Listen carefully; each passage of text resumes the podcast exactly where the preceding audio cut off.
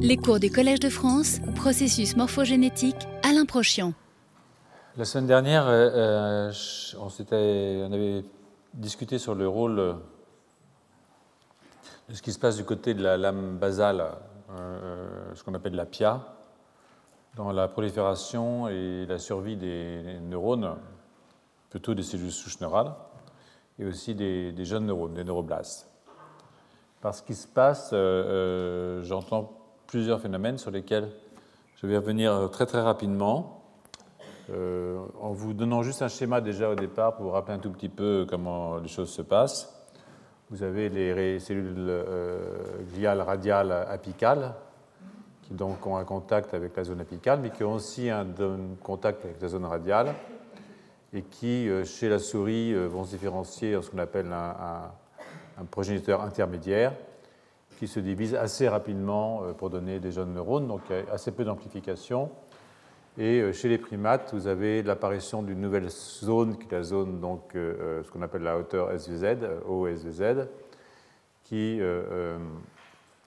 a des glis radiaires qui n'ont perdu un contact avec la zone apicale, hein, à cause d'une division qui n'est pas une division perpendiculaire, plutôt parallèle au plan du, du, neurite, mais un tout petit peu de travers, comme vous voyez ici, avec euh, ici euh, donc ces glis qui n'ont plus de contact avec la zone apicale, mais qui peuvent conserver un contact avec la zone piale, et qui vont se diviser pour donner de nouveau euh, des progéniteurs intermédiaires qui eux-mêmes vont donner des neuroblastes, mais avec un compartiment ici qui est un compartiment d'amplification.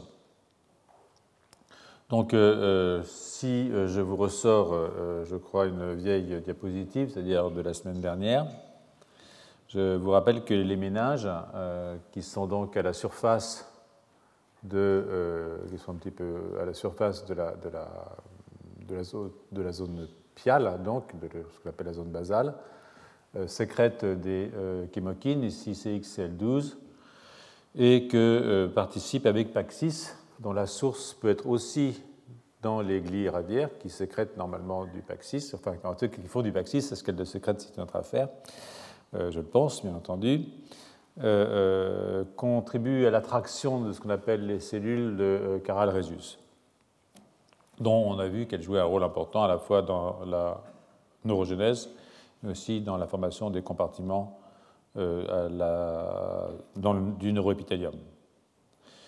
Euh, les ménages sécrètent aussi de l'acide rétinoïque, qui est un petit acide euh, qui traverse les membranes, qui va se fixer sur euh, les récepteurs nucléaires et donc réguler la transcription dans des noyaux qui appartiennent à des cellules qui ne sont pas ici identifiées, mais dont on peut imaginer, bien entendu, qu'il y en a qui sont des cellules de Carl Resus. Et d'ailleurs, quand on prend un mutant qui esquinte le positionnement des ménages, eh bien, et qu'on a donc des problèmes de morphogénèse et de prolifération des cellules dans le neuroépithélium, l'addition d'acide rétinoïque permet de revenir à quelque chose de à peu près normal.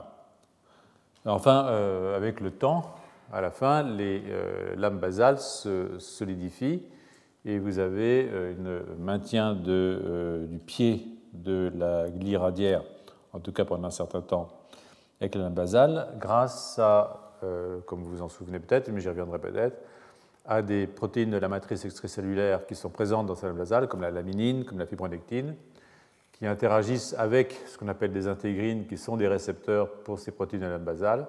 Et cette interaction, cette signalisation entre la lame basale et les intégrines joue aussi un rôle dans euh, la prolifération. Donc en fait, euh, ce que l'on constate, c'est que ce qui se passe à la surface et même à l'extérieur du système nerveux, parce qu'en fait, les méninges, c'est d'une certaine façon à l'extérieur, hein.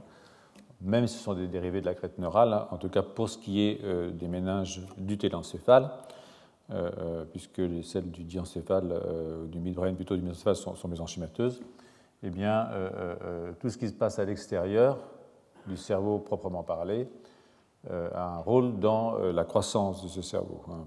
J'ai un petit peu un petit peu euh, dit ça l'autre jour en, plaisantant, en disant que finalement, euh, c'est la boîte crânienne qui sécrète le cerveau, mais Ce n'est pas entièrement, entièrement faux. Donc l'autre chose que je voulais vous montrer ici, que je ne sais pas si j'en ai parlé la semaine dernière déjà, dans ce travail-là, un petit jeu habituel avec mes, avec mes transparents, parce que Dans ce travail-là, euh, ce que vous avez euh, représenté, c'est euh, ce qu'on appelle un chaos, c'est-à-dire on a retiré le gène encodant une intégrine, qui est donc un récepteur aux protéines de la matrice dont je vous parlais plus tôt, hein, qui sont au niveau de la lame basale. Et si vous retirez ce récepteur, ça c'est uniquement un chaos dans le système nerveux central, parce que si vous faites ça dans l'organisme entier, donc, euh, euh, euh, mais on peut vivre sans cerveau. Donc, si vous retirez cette intégrine, ce que vous voyez, c'est que vous avez une diminution de la surface du cortex, qui est liée évidemment à la diminution de la formation de neurones, à la fois dans les deux directions, hein, dans la longueur et la largeur. c'est une diminution qui est quand même assez significative. Ça, on voit ça à la naissance chez la souris. Vous voyez qu'il y a une baisse assez significative de la taille du cerveau. Euh, sans de euh, changement dans euh, l'épaisseur. Hein, comme vous pouvez voir ici, ce qu'on peut regarder, c'est chez le KO et chez le type, on peut regarder les six couches. Il n'y a pas de modification, enfin pas de modification vraiment identifiable. On peut voir ça avec des marqueurs qui sont des marqueurs spécifiques des couches 6 et 3, de 3, et puis des marqueurs spécifiques des neurones pyramidaux de la couche 2 à 4. Et vous voyez que quand on regarde ça, on voit qu'il n'y a pas de différence dans l'épaisseur. Donc en fait, quand vous modulez le nombre de progéniteurs, dans ce cas-là, ce que vous faites, c'est que vous modifiez euh, la surface euh, de votre, euh, de votre cortex. Donc, voilà. Donc, on peut rentrer un petit peu plus dans les détails de ce phénotype, qui est un phénotype évidemment intéressant parce que vous voyez ici que euh, dans le chaos, c'est-à-dire quand vous perdez cette interaction entre euh, les euh, gliradières et la lame basale, vous avez un décrochement des gliradières. Que voilà, ça c'est l'animal normal. Donc vous voyez, vous avez vos terminaisons ici au niveau de votre lame basale. Mais chez le chaos, vous voyez que vous avez une perte, une sorte de rétraction. Vous perdez en fait euh, euh, euh, le contact entre les gliradières et la lame basale.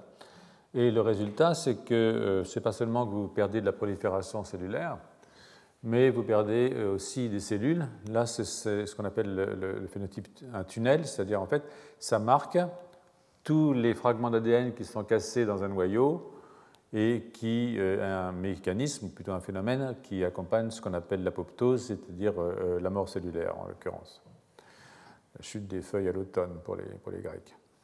Donc, euh, euh, euh, vous voyez ici que vous avez une augmentation du tunnel, vous aussi une augmentation de l'activité Caspas3, qui est une enzyme qui est elle aussi activée dans les cas d'apoptose. Donc, et sur la droite, ce que vous avez, c'est l'illustration et la quantification de la mort des cellules Paxis. Hein, puisque euh, vous vous souvenez que ce sont les gliradières qui expriment Paxis.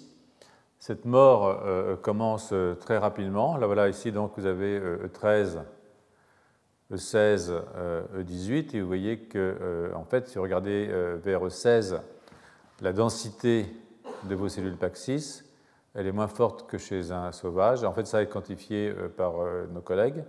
À E11, il ne se passe rien. Vous voyez que vous avez une mort de vos cellules Paxis qui devient vraiment très très forte 18.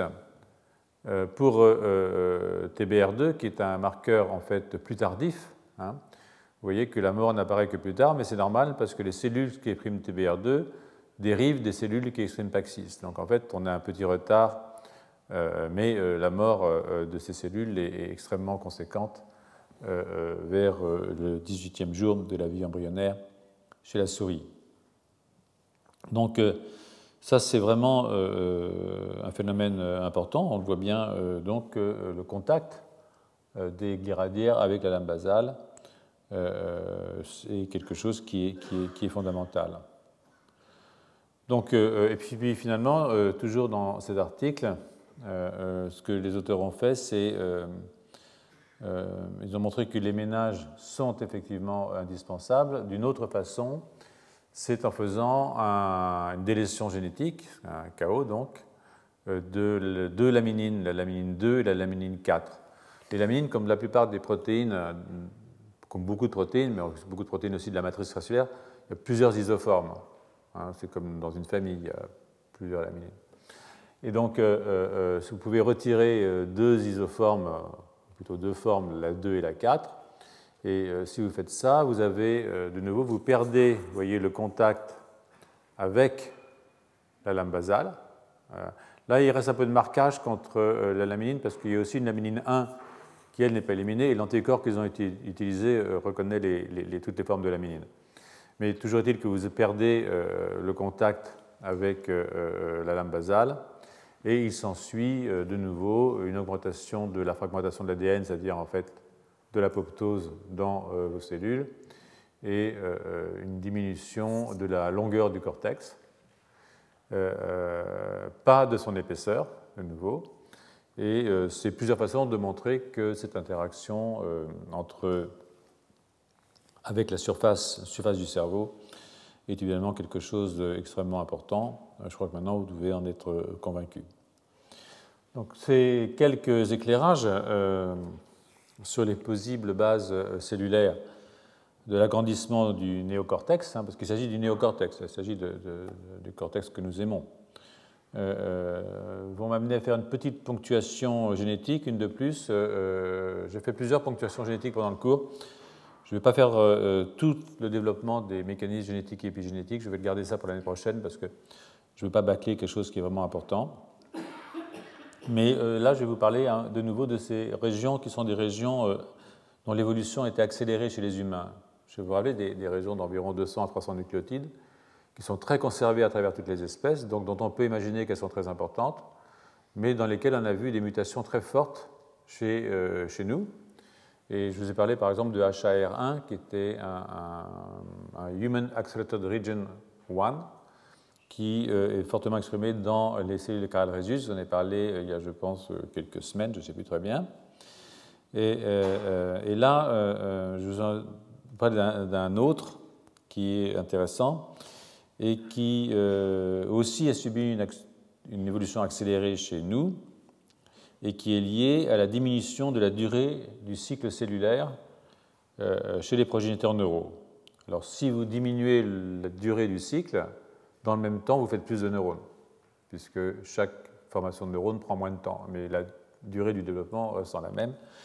Donc diminuer la durée d'un cycle cellulaire, c'est une façon d'augmenter le nombre de progéniteurs et donc d'augmenter le nombre de neurones dans votre cerveau, dans notre cerveau, voilà, ou dans n'importe quel cerveau en fait.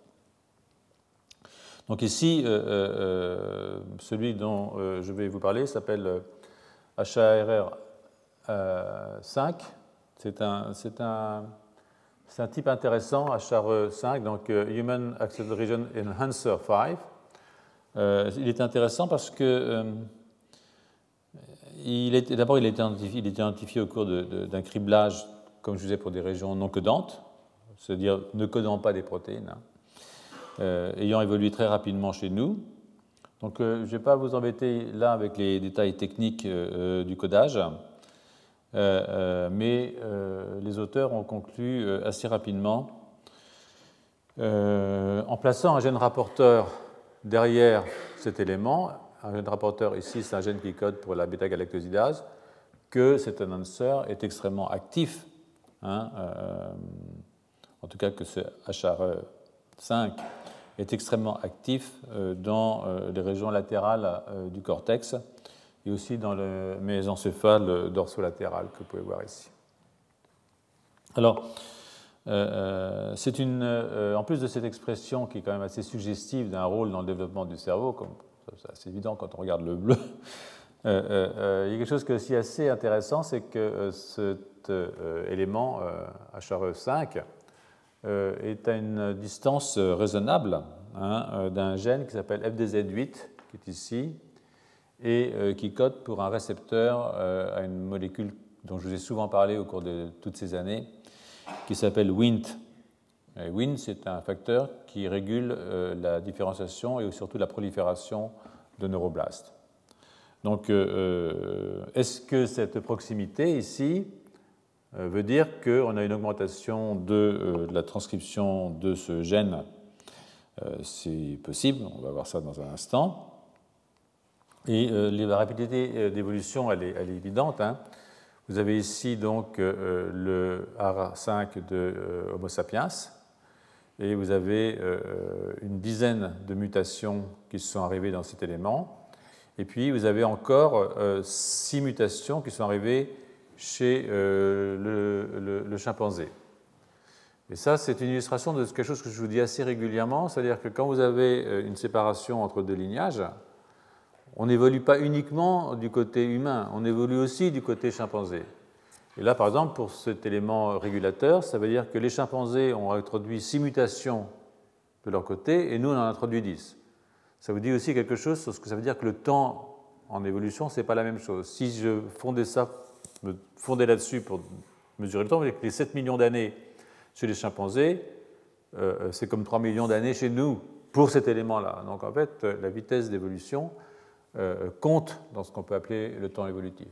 Toujours est-il que euh, ces 7 millions d'années euh, s'additionnent des deux côtés, donc nous sommes à environ 14 millions d'années de l'ancêtre commun avec le chimpanzé, enfin des chimpanzés, parce qu'il faut remonter à l'ancêtre et puis repartir de l'autre côté. Donc ça c'est une assez jolie illustration qui est des mutations d'un côté chez les chimpanzés et des mutations aussi chez l'autre. Et qu'au total, ça fait 16 mutations de différence entre les chimpanzés et nous. 6 pour eux et 10 pour nous. Voilà. On a gagné. Euh, donc, euh, euh, dans le lignage humain, il s'agit très probablement d'une sélection positive. pourquoi une sélection positive? Parce qu'en fait, des mutations, vous pouvez en supporter très facilement si les éléments qui sont mutés n'ont pas d'importance.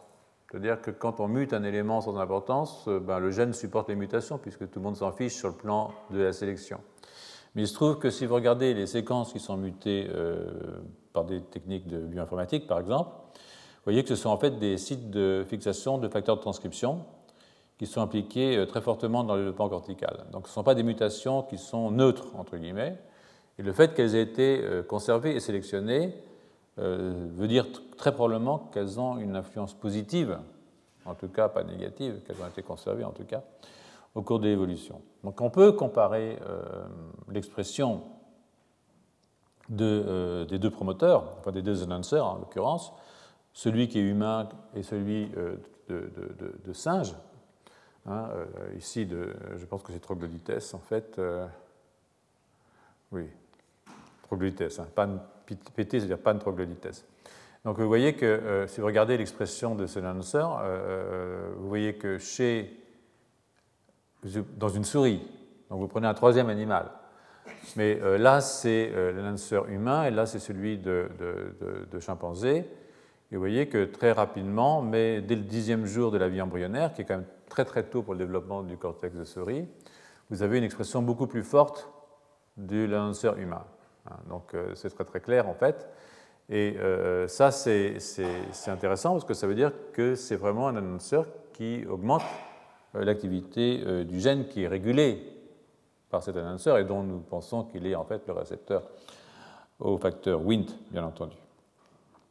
Donc on voit bien d'ailleurs peut-être encore mieux sur cette diapositive-là, où on a mis du rouge, rapporteur rouge sous le contrôle de, de, l'annonceur de chimpanzé, et un rapporteur vert sous le contrôle de l'annonceur humain.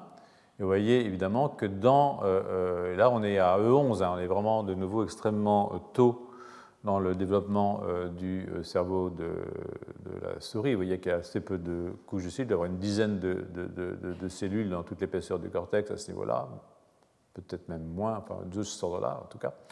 Vous voyez que vous avez une expression beaucoup plus forte, si vous comparez ça et ça et ça et ça, de euh, l'expression sous contrôle d'un annonceur de type humain. Donc ça, ça vous montre un petit peu comment quelques mutations comme ça de différence peut avoir euh, des effets importants. Là, évidemment, pour l'instant, au niveau euh, de l'inscription. Donc, euh, les annonceurs sont les deux, hein, sont extrêmement actifs dans environ 75% des cellules du neuroépithélium qui expriment PAX6 et tout particulièrement dans la zone ventriculaire. Donc, évidemment, le, gène augmenté, dans son expression, le plus tentant, hein, c'est FDZ8, hein, mais il est quand même localisé quelques 300 000 paires de bases plus loin. Même si je dis il est proche, il est quand même très loin. 300 000 paires de bases, c'est pas rien. Mais en fait, de nouveau, c'est compliqué ces histoires-là, parce que la distance entre un announcer et un gène, ou même entre deux gènes, euh, euh, ça ne veut pas dire grand-chose.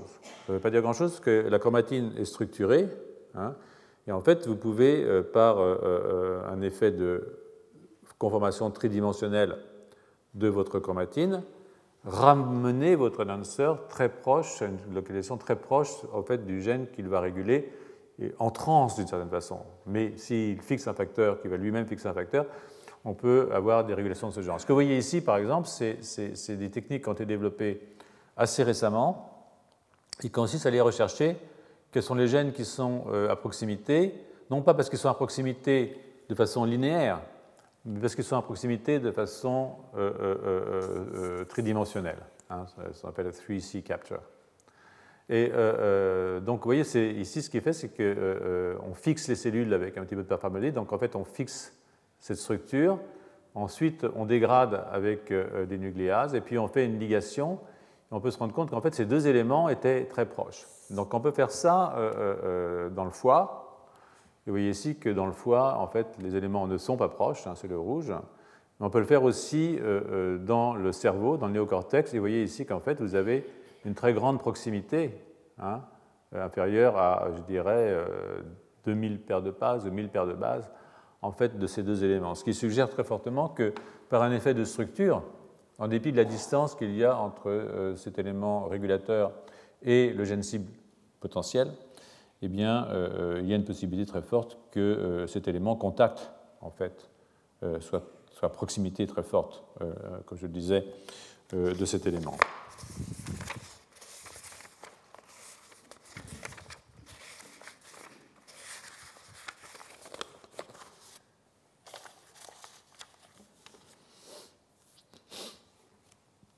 Donc, euh, ça ne suffit pas d'être proche.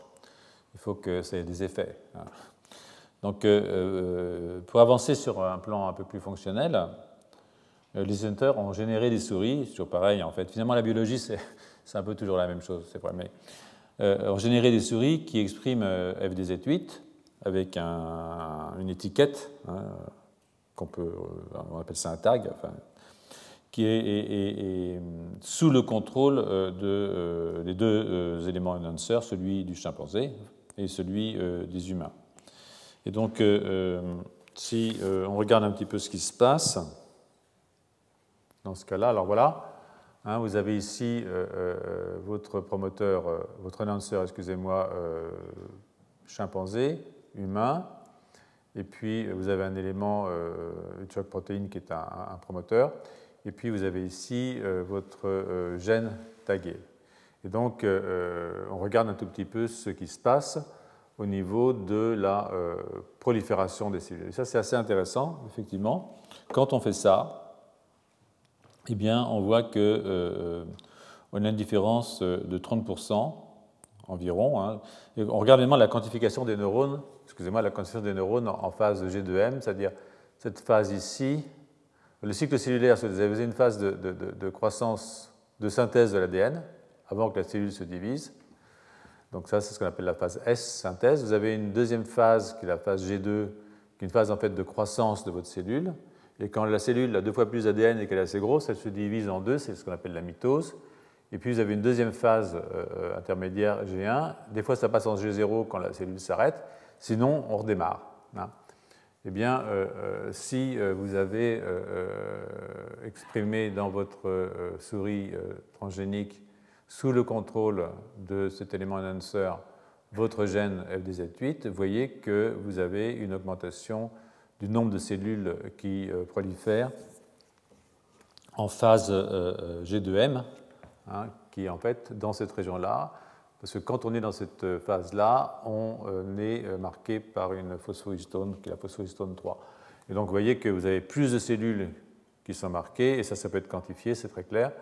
Donc ça veut dire que vous avez plus de cellules qui sont divisées dans un temps donné, bien entendu, on regarde ça dans, un temps donné. On peut aussi s'amuser à faire des, marquages consécutifs.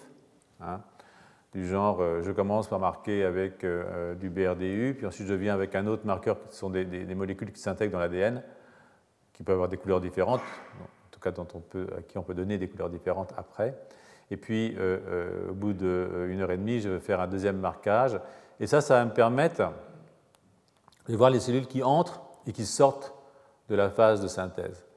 Et cette technique me permet de calculer que, en fait, la durée totale d'un cycle cellulaire passe de 12 heures chez le chimpanzé à 9 heures chez Sapiens.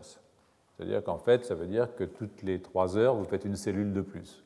Euh, toutes les 4 heures, une cellule de plus. En gros, un truc dans ce genre-là. Donc euh, euh, ça, ça, ça, a des conséquences.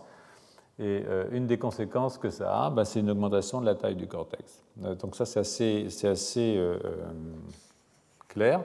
Hein. Vous voyez ici ce qui se passe.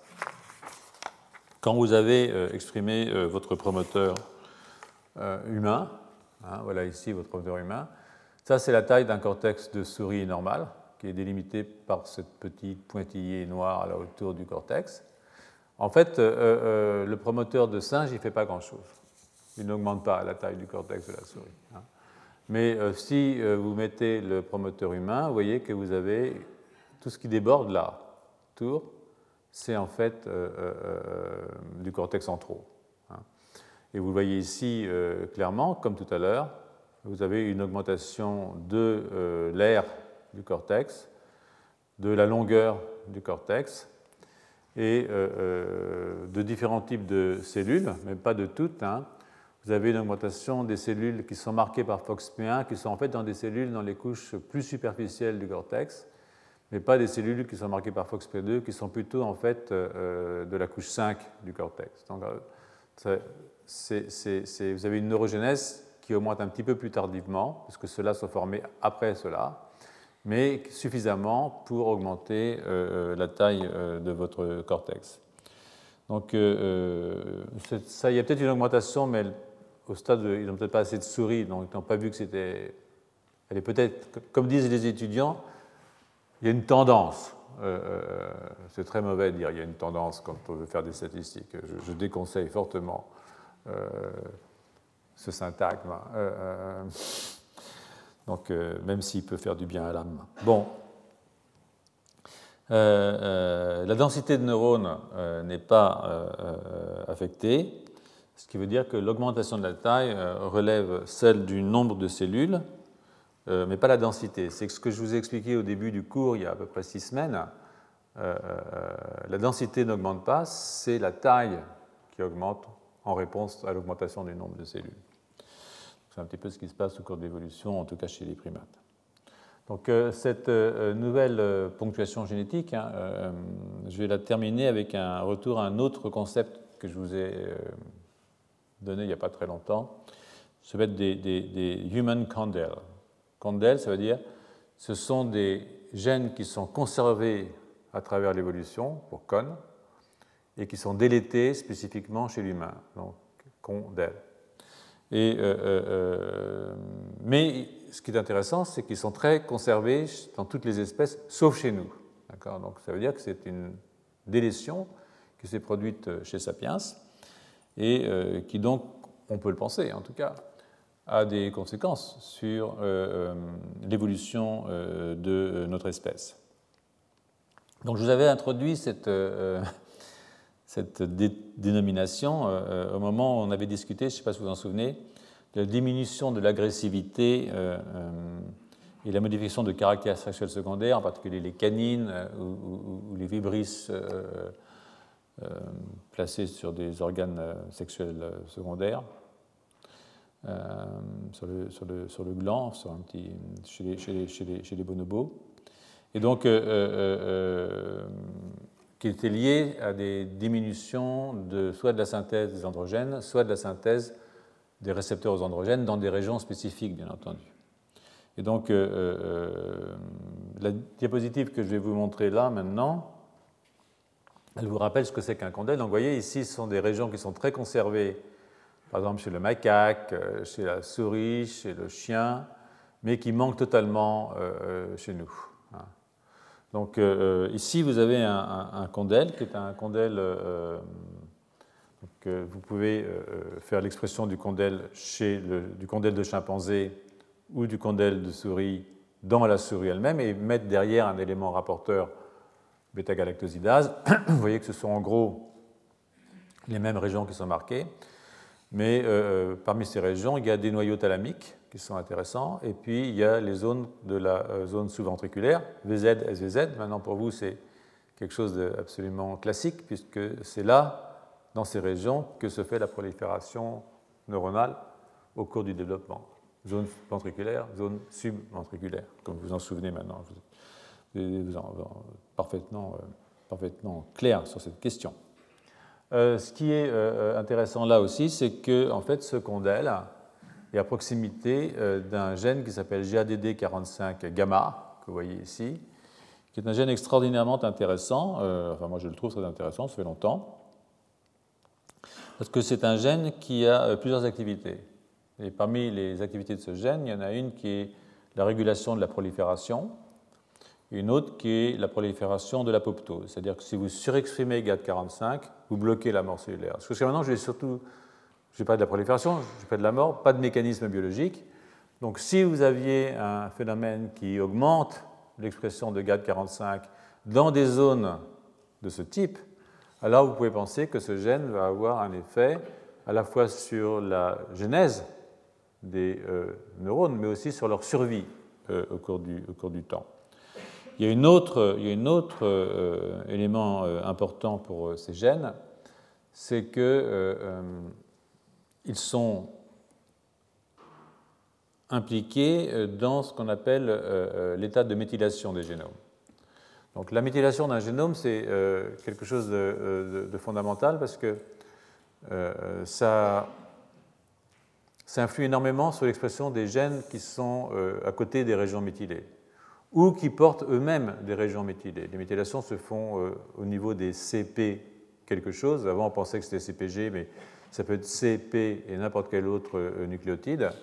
Et donc, c'est la cytosine qui, en général, est méthylée. Donc, quand une cytosine est méthylée, s'il fixe des facteurs, par exemple MESCP2, qui est un gène qui est muté dans des maladies euh, neurologiques euh, graves, euh, qui entraîne la mort des, la mort des, garçons, parce qu'eux, ils ne peuvent même pas aller jusqu'à la naissance, mais surtout ça entraîne des dégénérescences cérébrales chez les, chez les filles. Tout commence bien jusque vers quelques, années, de trois ans, puis après ça se dégrade très vite. Et donc euh, euh, ça, c'est des euh, gènes qui se fixent sur ces éléments méthylés et qui donc régulent l'expression d'autres gènes.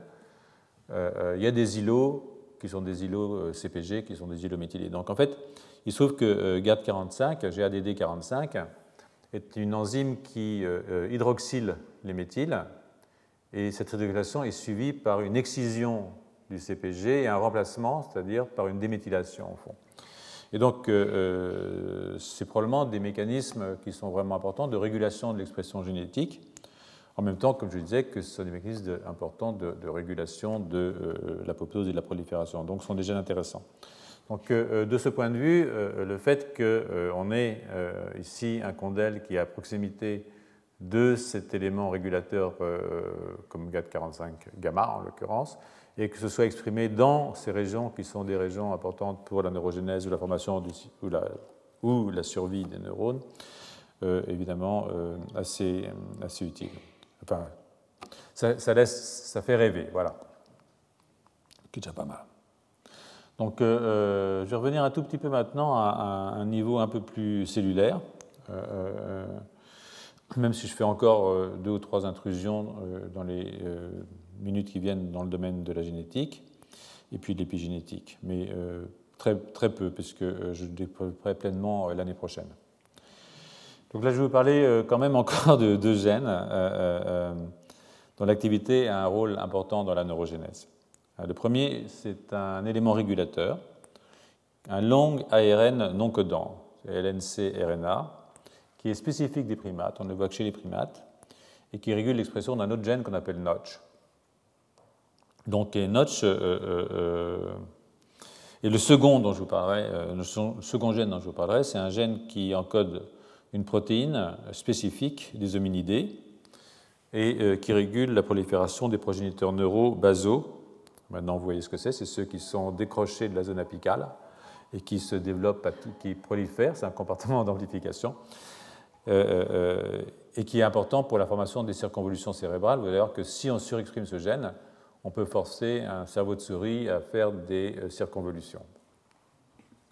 Donc, qu'est-ce que c'est qu'un long non-coding RNA LNC-RNA, ce sont des morceaux d'ARN de 200 à 300, 400, paires de, 400 bases euh, euh, qui sont pour la plupart exprimés, alors il y a des exceptions bien entendu, dans des régions qui ne codent pas pour des protéines, c'est-à-dire les 98% de notre génome, comme vous le savez euh, maintenant.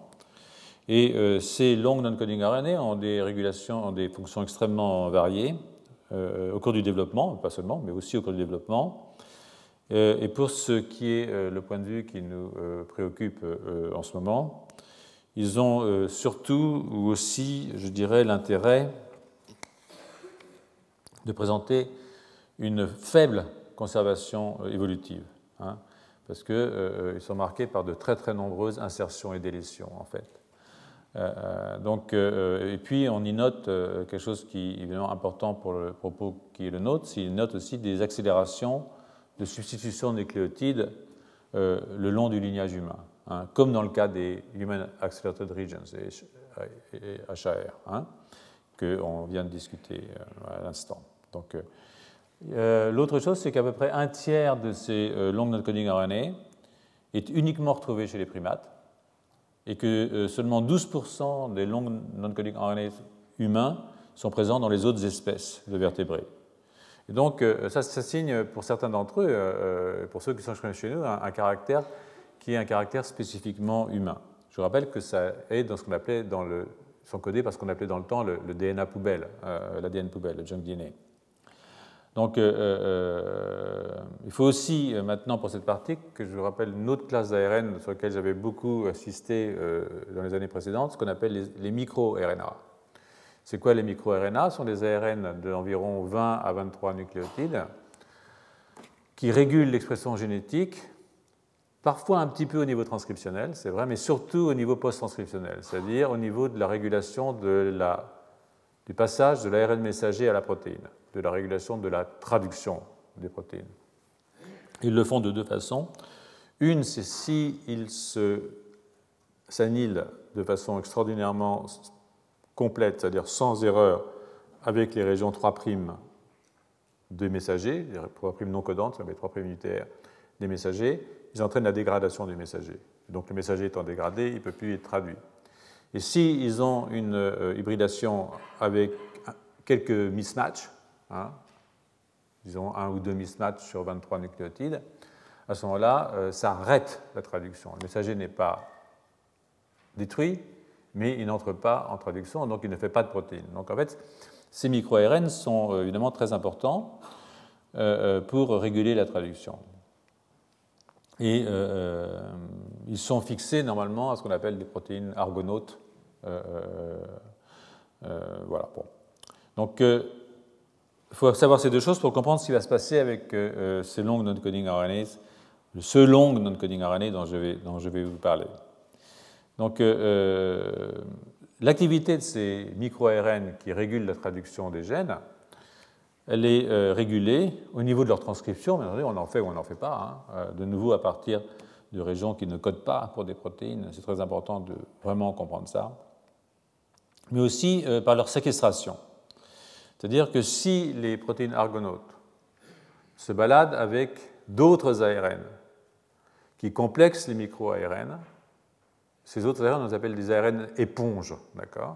À ce moment-là, le micro-ARN est épongé par l'ARN lié à la structure argonaute. Et euh, donc, euh, euh, ben, ils ne sont pas actifs. Hein. ils ne vont pas pouvoir aller s'hybrider sur un, messager, un ARN messager. Ils ne vont pas pouvoir aller réguler, négativement en l'occurrence, la traduction de ces messagers. Et on connaît pas mal maintenant de classes d'ARN éponges. il y a Évidemment, les longues notes coding RNA, certains d'entre eux sont des ARN éponges. Vous voyez venir. Et puis, une nouvelle classe d'ARN qui pourrait vous intéresser, qui sont des ARN circulaires. Donc, et tous ces ARN qui fixent les microRNA et qui sont donc des ARN éponges pour ces microRNA sont évidemment, je le répète, associés aux protéines argonautes.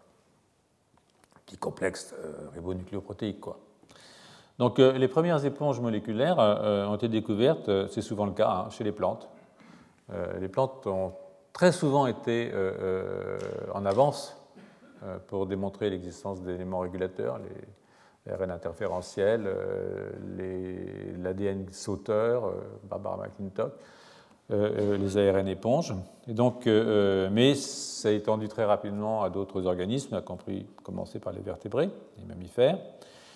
Et c'est un phénomène qui est aujourd'hui identifié dans, toutes les espèces.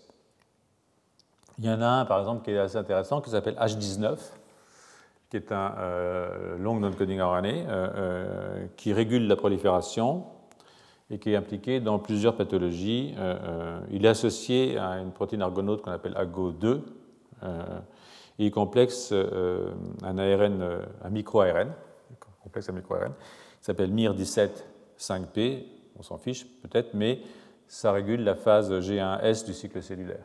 Donc en fait, c'est un ARN non codant qui régule la prolifération, simplement en régulant la phase G1S du cycle cellulaire.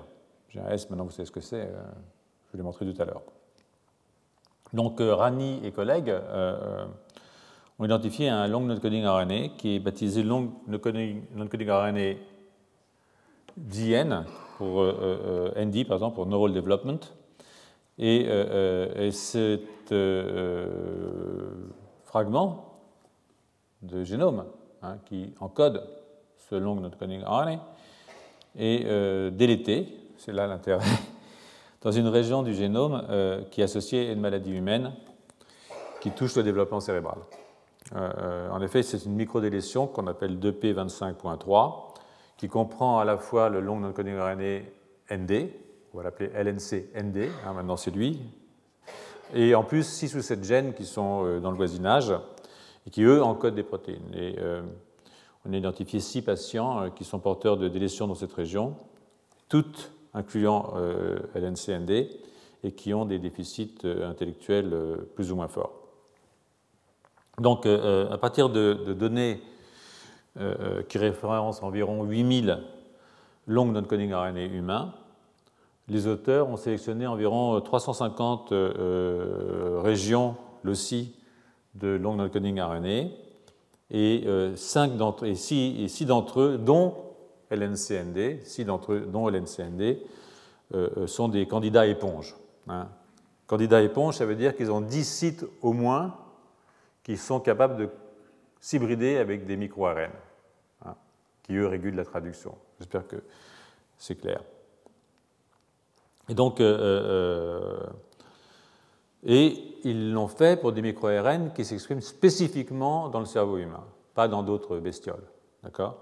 Il y en a environ une quarantaine. Donc ça, c'est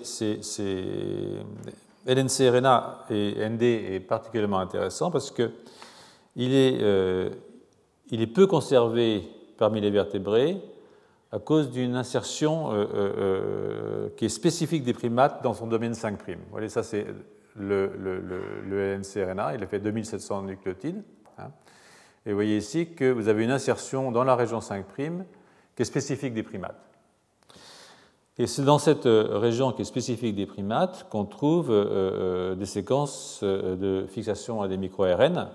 Et donc cette région-là hein, joue le rôle d'éponge. Vous voyez ici par exemple que vous avez une éponge, un site de fixation en fait, pour euh, euh, ce MIR-RNA 143.3P. Là, vous en avez en jaune une dizaine pour celui-là, en rouge une dizaine pour celui-là, en vert une dizaine ou un peu plus pour celui-là. Donc en fait, c'est une région qui est parfaitement capable d'aller euh, complexer les ARN éponges, les micro-ARN. Et c'est entièrement dans la région primate spécifique. D'accord? Donc dans la diapositive suivante, je vous montre en rouge cette région ici, hein, avec, elle est présente chez le chimpanzé.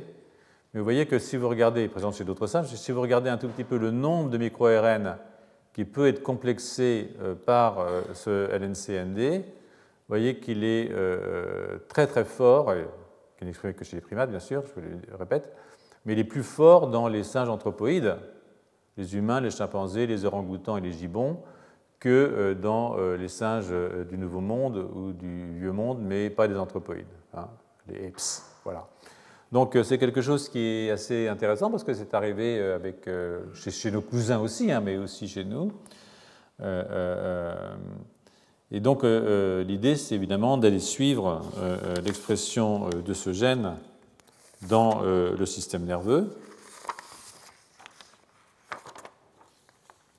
Et euh, on peut le faire euh, euh, de différentes façons. La façon la plus simple, si vous voulez, de le faire à l'heure actuelle, c'est peut-être pas entièrement propre, mais c'est la plus simple, c'est de prendre des cellules souches humaines et de les forcer à se différencier en neurones, par exemple en leur tirant les molécules comme les BMP, les inhibiteurs en tout cas de la voie de transduction des BMP, qui sont inhibiteurs de SMAD. Et quand on fait ça, ben, vous voyez ici ce qui se passe. Voilà ici donc des cellules euh, euh, embryonnaires humaines, cellules souches embryonnaires humaines, qu'on force à la différenciation neuronale. Et vous voyez qu'au euh, cinquième jour de cette différenciation neuronale, vous avez une expression assez forte de votre ARN. Et puis après, ça se perd. Et puis quand vous êtes devenu un neurone, c'est terminé. D'accord? Donc donc on peut, on peut voir qu'il y a une corrélation, en tout cas, entre l'expression de ce LNCND et euh, une étape transitoire de la différenciation euh, vers, vers, la formation de neurones.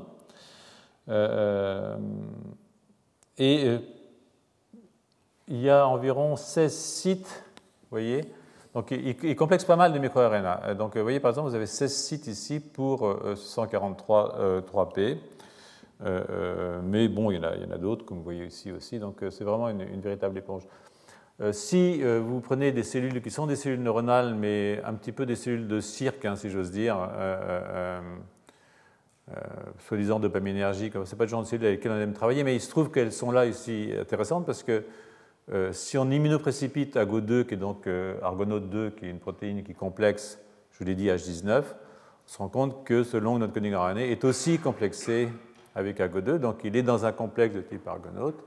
Et là, ce qu'on peut aussi euh, faire, c'est euh, euh, regarder l'interaction entre le long non-coding RNA et différents MIR. Et vous voyez, pour ce microRN 143 3P ici, les énergies d'interaction sur les différents sites, hein, en tout cas ici sur trois sites distincts qui sont présents dans la région 5' dont je vous parlais tout à l'heure. Hein, voilà parce qu'il y a plusieurs sites, tous les sites n'ont pas la même séquence exactement, eh bien, sont des énergies extrêmement fortes, euh, des entropies extrêmement fortes, euh, qui montrent que l'interaction est très euh, stable sur le plan énergétique. Donc, à quoi ça sert hein, À quoi ça sert, bien entendu et, je vous ai dit que donc LNC-ND, au moins dans les neurones dérivés des cellules souches embryonnaires, ici, est exprimé dans les progéniteurs et pas dans les neurones. Et les régions 3' de Notch 1 et Notch 2 humains ont en fait un site de fixation pour ce gars-là. Donc ça veut dire en fait que, euh, euh, alors Notch, c'est une protéine qui est impliquée dans la prolifération des progéniteurs. Que si vous bloquez Notch, vos cellules commenc' à se différencier.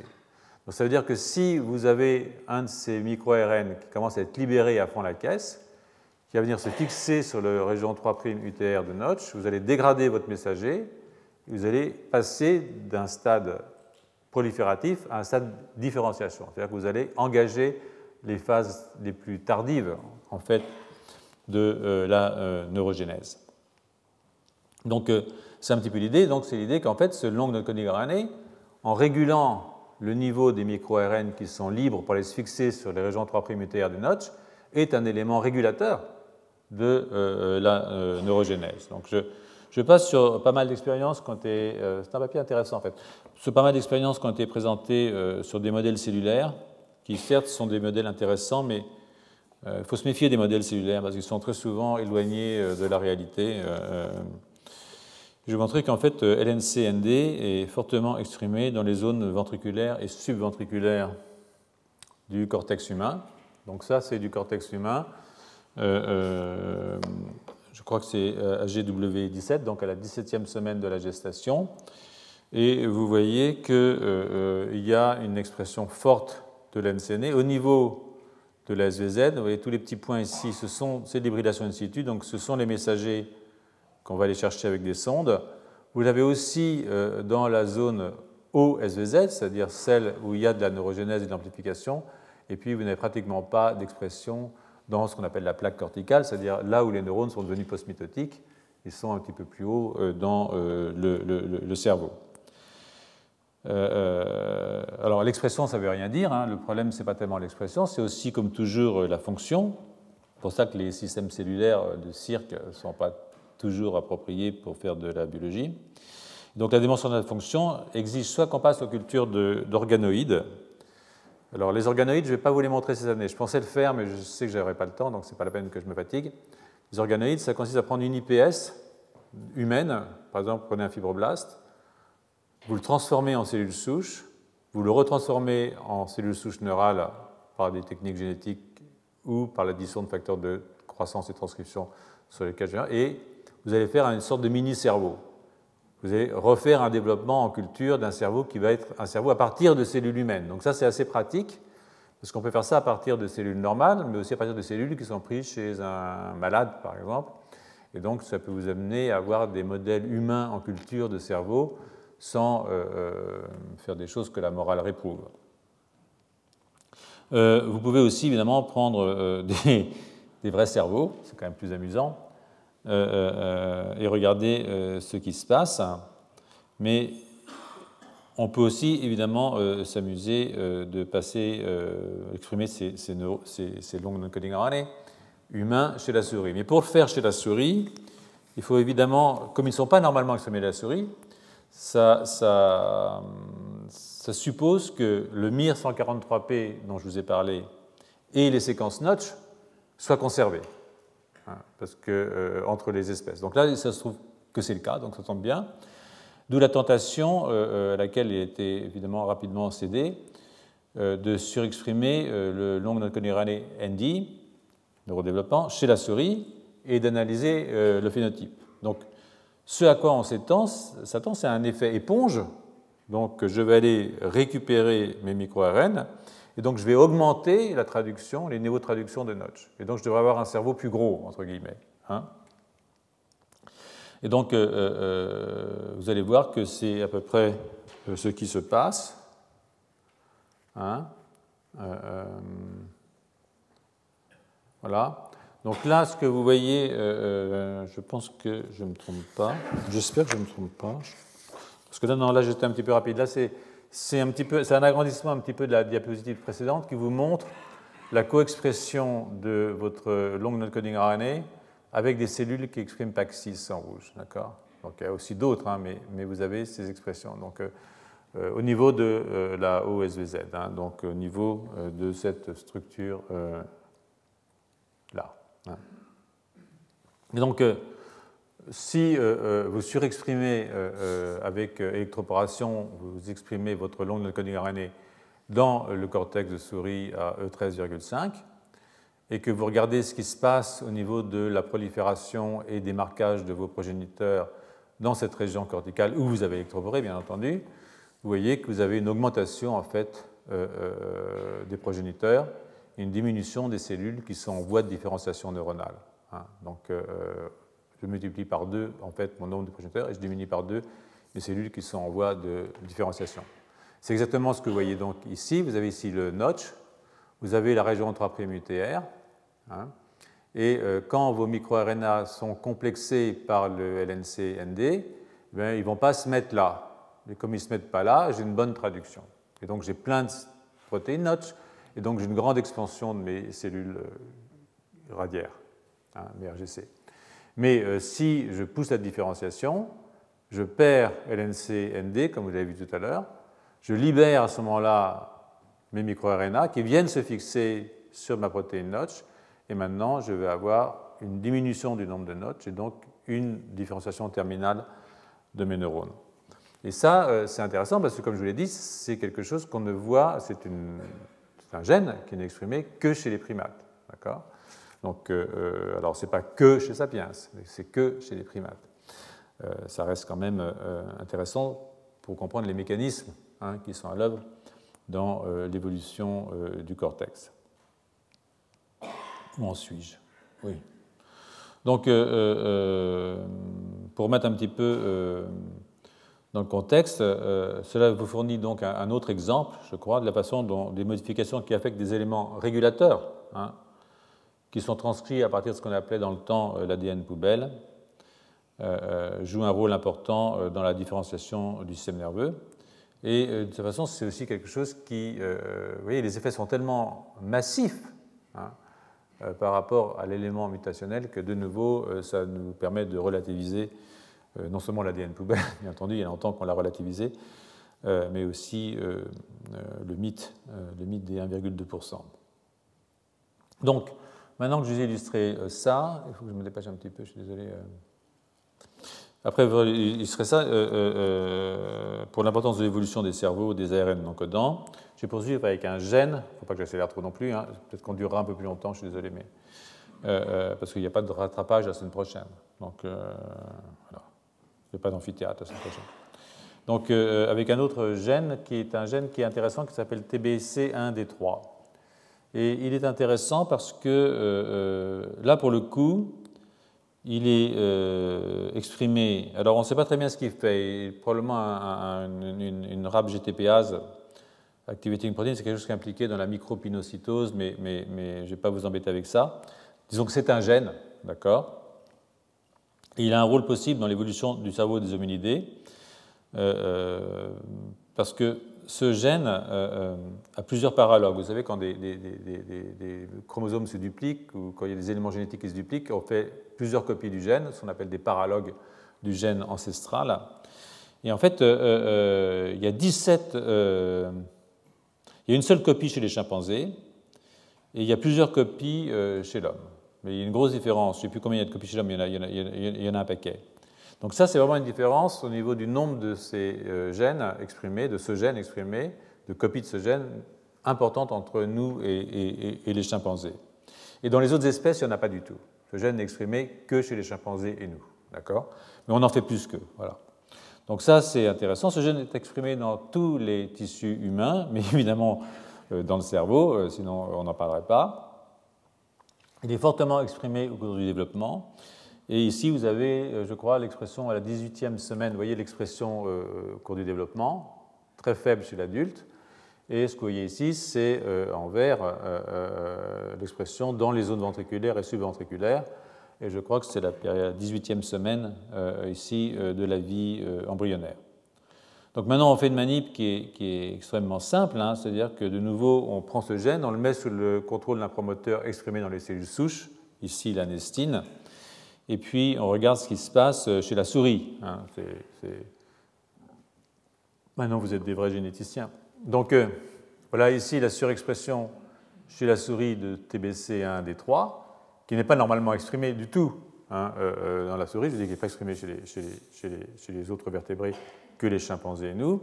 Et quand euh, vous voyez ça, en fait, ce qui se passe, c'est que vous avez la perte de ce qu'on appelle les jonctions adhérentes entre les cellules des gliradières et, donc qui bordent, si vous voulez, la zone ventriculaire, et vous avez une délamination de vos cellules. C'est comme si elles devenaient des OSVZ, d'accord? C'est comme si elles devenaient des, des, basales, c'est-à-dire qu'elle quitte le contact avec euh, la zone apicale. Et en plus, elle forme des espèces de colonnes comme ça qui sont un peu bizarres. Euh, euh, on ne sait pas très bien ce que ça fait, mais les auteurs pensent que ça a à voir avec une augmentation de la prolifération de ces cellules qui ont quitté le contact avec la zone apicale du fait de la perte de ces jonctions adhérentes que vous voyez ici exprimées en rouge et qui sont en fait, l'expression d'une molécule qu'on appelle la cadérine. Donc, euh, euh, ces cellules euh, sont en prolifération. Hein. vous pouvez voir, je pense, ici. Voilà, les marquages au BRDU, qui permettent de voir la prolifération des cellules. Voici ici une souris contrôle avec les marquages dans les zones ventriculaires et aussi subventriculaires. Et vous voyez que si vous exprimez maintenant TBC1D3 dans votre souris, un gros paquet hein, parce que c'est une électroporation, vous avez une forte augmentation de la prolifération de vos cellules, ça c'est, je crois, absolument clair. C'est quantifié ici. Et euh, en même temps, euh, euh, si vous prenez une forme mutée, il ne se passe rien, donc c'est bien. Et si vous regardez maintenant la distribution des cellules, vous voyez que vous avez beaucoup plus de cellules en prolifération qui ont envahi des zones non ventriculaires ou proches du ventricule, puisque chez la souris, euh, il y a essentiellement, il n'y a pas une outer zone ventriculaire, c'est juste la zone ventriculaire, subventriculaire. Et la zone ventriculaire, d'accord? Donc euh, euh, ça, c'est pas mal. cette prolifération-là n'est pas uniquement liée à la délamination, car vous pouvez forcer la délamination en mettant un mutant négatif dominant, en exprimant un mutant négatif dominant de la N-cadérine, et, mais, et vous n'avez pas de prolifération. Donc ce n'est pas le fait simplement de quitter il y a autre chose en plus qui est probablement liée à l'activité euh, de TBC1D3 qui entraîne la prolifération. Donc, euh, euh, donc chez les souris, évidemment, ça n'a pas tellement d'intérêt, mais ça pourrait signifier, si vous voulez, que chez Sapiens, eh bien, nous avons un rôle de ce gène dans la formation de... alors, vous vous rappelez PH3, c'est un marqueur de, des mitoses voyez ici de nouveau que si vous surexprimez DBC1D3, vous avez une augmentation du nombre de cellules en phase mitotique. Hein. Et ici, si vous surexprimez euh, la N-cadérine, eh bien, euh, euh, vous. Alors là, c'est dans l'extra zone ventriculaire. Hein.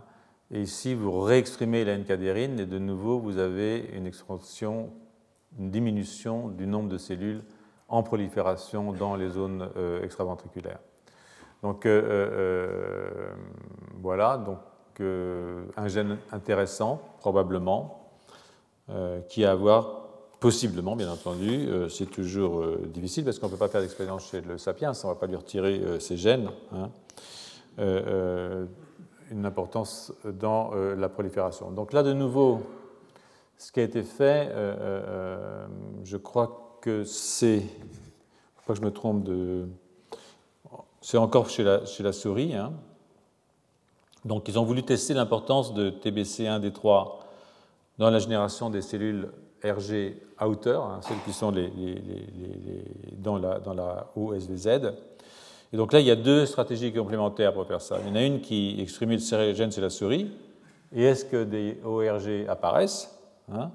Il y en a une autre qui est de réprimer chez l'homme. Et vous allez voir qu'on peut réprimer chez l'homme en travaillant sur des coupes de cortex humain, bien entendu. Donc pour la partie souris, ben, elle est là, la partie souris, hein, vous voyez. Euh, euh, ça démontre clairement que le gène exprimé chez la souris augmente le nombre de cellules qui expriment PAX6.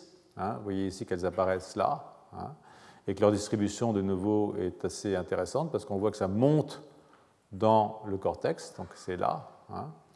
Et, euh, euh, il y a en plus plus de cellules Paxis positives. Donc il y a plus de cellules et elles sont dans une région qui est une région qui normalement n'est pas une région qui est une région où ces cellules doivent normalement proliférer. A l'inverse, vous pouvez prendre un siRNA contre ce gène, c'est-à-dire diminuer l'expression de ce gène, et vous pouvez vous amuser à le faire dans des tranches de cerveau humain en culture. Donc, vous pouvez transfecter votre cerveau humain à la 13,5e semaine de la vie embryonnaire, et puis regardez quelques 72 heures plus tard ce qui se passe, et suivre le devenir de vos OERG. Et en fait, on a utilisé SOX2 ce coup-ci pour regarder. Et ça, c'est assez rigolo quand même, parce que euh, vous voyez que voilà un contrôle. Hein. vous avez vos ERG euh, euh, ventriculaires, et maintenant, si. Ah non, là, je suis toujours. Excusez-moi, je suis toujours chez la souris, là. J'ai dit une bêtise. Je me mélange dans mes diapositives, vous ne pouvez pas m'en vouloir. Si, vous pouvez m'en vouloir, d'ailleurs, c'est pas très grave, mais. je suis toujours chez le rongeur, là. Et chez le rongeur, donc, normalement, je n'ai pas de glis radiaire basal, c'est-à-dire qu'ils n'ont pas de contact avec la zone apicale. Mais si je surexprime maintenant TBC1D3 chez la souris, vous voyez que je entraîne le détachement de la zone apicale de pas mal de grilles radiaires qui deviennent maintenant des ORG, même si ça n'existe pas normalement chez la souris. Et si vous mettez un dye à la surface et qu'il va diffuser, vous allez pouvoir récupérer votre corps cellulaire à ce niveau-là. Donc en fait, vous avez transformé d'une certaine façon votre souris en primate, toute proportion gardée. Vous pouvez, euh, euh, maintenant je, reviens sur euh, mon autre histoire, qui est celle de l'électroporation d'un siRNA dirigé contre TBC1D3, donc qui va diminuer l'expression du gène. Et quand je fais ça, à ce moment-là, ce que je vois, c'est que j'ai une diminution extrêmement forte de mes ORG. Voilà ici ce que j'ai chez Sapiens normalement, c'est-à-dire toute cette zone qui est une zone d'amplification de la formation des neurones. Et si euh, je diminue l'expression de ce gène, eh bien, je vois que j'ai une perte dans cette région qui est quand même assez forte, qui est réversée par une surexpression du gène, c'est-à-dire une co-transfection du siRNA et euh, d'un messager ou d'un plasmide qui encode la protéine elle-même, hein, dans des techniques d'électroporation. Donc euh, ça suppose quand même que ce gène, qui est très amplifié chez nous, qui n'existe que chez nous et chez les chimpanzés, pourrait avoir un rôle euh, important à jouer dans le développement du système nerveux. Donc ce n'est pas tout à fait fini pour ce gène parce qu'il est, quand même assez rigolo. C'est un exemple assez rare hein, parce qu'il manque maintenant la preuve que ça a un effet morphologique sur le cerveau. Donc, ce qui a été fait, c'est de nouveau prendre un promoteur nestine qui est exprimé dans les cellules souches de la souris, souche neurale de la souris, et de surexprimer euh, euh, TBC1D3 à E13,5. Et quand on fait ça, hein, ce qu'on peut voir, euh, on regarde à P3 ou à P7, c'est dans l'endroit où on a électroporé la formation d'un sulcus ici, d'un gyrus et d'un sulcus. Donc en fait, vous provoquez la formation de circonvolution, entre guillemets, dans la souris en surexprimant un gène qui est un gène de chimpanzé et d'humain, mais qui est beaucoup plus présent à la suite de duplication dans l'espèce humaine que chez les chimpanzés. Alors, puisque j'en suis aux duplications, il y a un autre gène qui a été dupliqué euh, chez nous spécifiquement, qui est un gène euh, intéressant, qui a été mis en évidence par l'équipe de euh, Franck Polleux, une duplication, ça n'implique pas forcément une mutation, mais là, c'est une duplication qui est suivie d'une mutation. C'est-à-dire que euh, euh, le gène de base, est toujours important. Hein. On l'appelle SGARP-P2A. Il est là, en fait. Et ça, c'est le gène qu'on trouve chez les chimpanzés chez les orang-outans. Vous voyez, il est là.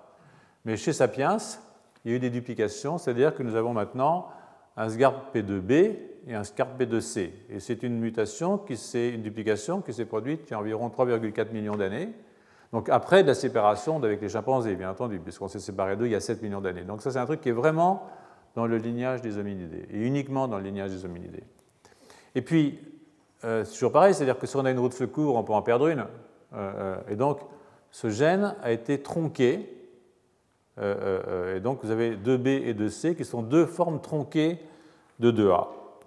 Et ces formes tronquées se sont révélées des formes qui sont intéressantes sur le plan évolutif pour notre espèce, parce qu'ils permettent un développement plus important, en tout cas plus physiologique, de ce qu'on appelle les épines dendritiques, c'est-à-dire la formation d'un plus grand nombre de synapses, euh, de synapses différentes en tout cas, au niveau du cortex. Donc, comme je prends comme d'habitude un petit peu de retard, je ne vais pas vous montrer tout, mais il y a quand même, euh, je pense que c'est quand même intéressant parce que ce sont des mécanismes évolutifs euh, qui sont euh, assez beaux. Hein, ce que vous voyez ici, par exemple, vous avez la protéine complète. Ici, vous avez une forme mutée qui est SGARP de B, donc elle est tronquée dans cette région. En même temps, vous avez une mutation ici, une valine-leucine, on s'en fiche, c'est presque la même chose, mais ici vous avez une, arginine cystéine. Et puis ici vous avez la forme 2C, dans laquelle vous avez aussi tronqué toute cette région-là, mais vous avez introduit euh, un certain nombre de mutations dans ce domaine-là. Et euh, euh, si vous regardez l'expression au cours du développement, vous pouvez voir que ces gènes sont exprimés, ce sont des cellules de nouveau de type embryonique humaine induite à se différencier pendant un certain nombre de semaines, par exemple. Vous voyez que vos formes apparaissent ici. Voilà 2A qui diminue, puis en fait 2B et 2C. Et ce que vous voyez aussi, c'est que ça, c'est du cerveau humain adulte ici et ici embryonnaire, fœtal. Et vous voyez que 2B et 2C restent exprimés plus longtemps que 2A. Et ça a un intérêt parce que, en fait, cette région-là qui reste, ici, dans 2B et dans 2C, c'est une région qui permet à cette protéine de former des dimères.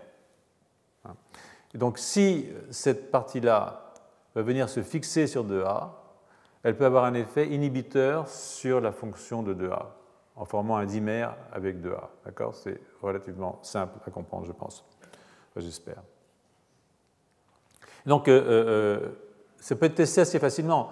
On peut prendre des cellules COS7 qui sont des fibroblastes, moi je déteste ça, mais bon, euh, c'est quand même pas mal. Et vous voyez que quand ils surexpriment 2A dans vos fibroblastes, là, ils voient des espèces de, prolongements qui sont, des espèces de neurites qui se fabriquent. Hein.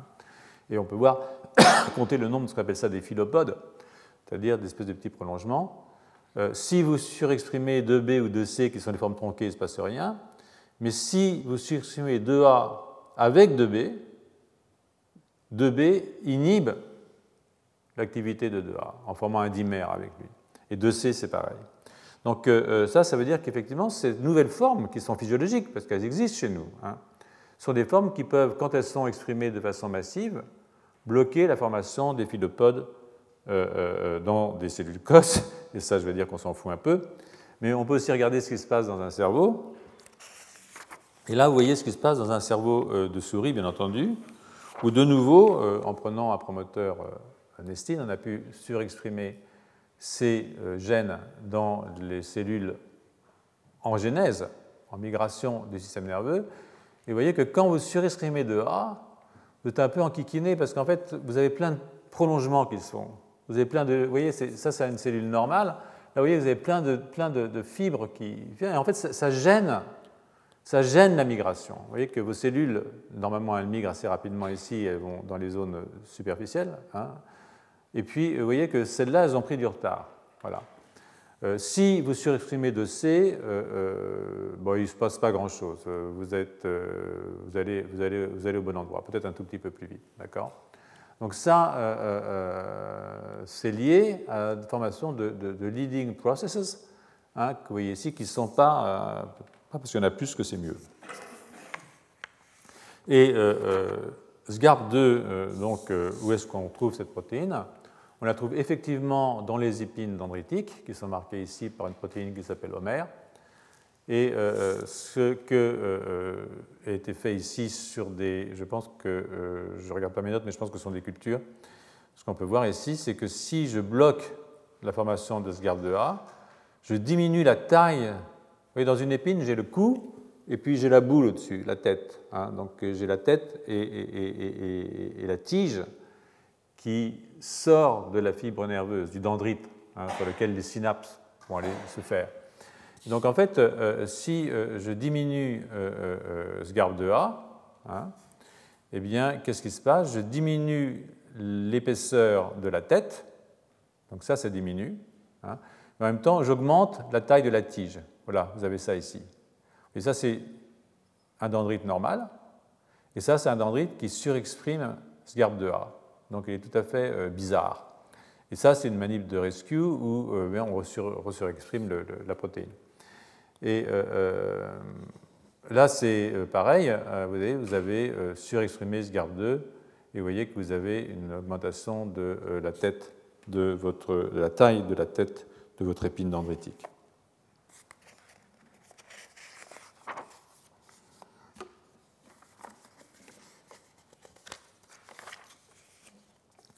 Donc, euh, euh, malgré ces modifications, bien entendu, euh, elles finissent par arriver aux bonnes couches. Hein. et ce que je vais montrer ici, c'est des manips de perte et de gain de fonction du système. donc, on a voulu vérifier ce qui se passait in vivo, bien entendu. donc, la dernière expérience a consisté à vérifier que l'expression de ce garde de C, la forme mutée, in vivo, ralentit la maturation des épines dendritiques. Et donc, c'est vrai, elle le fait.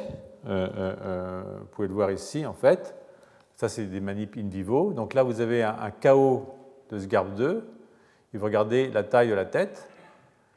Ici, vous regardez la longueur du cou.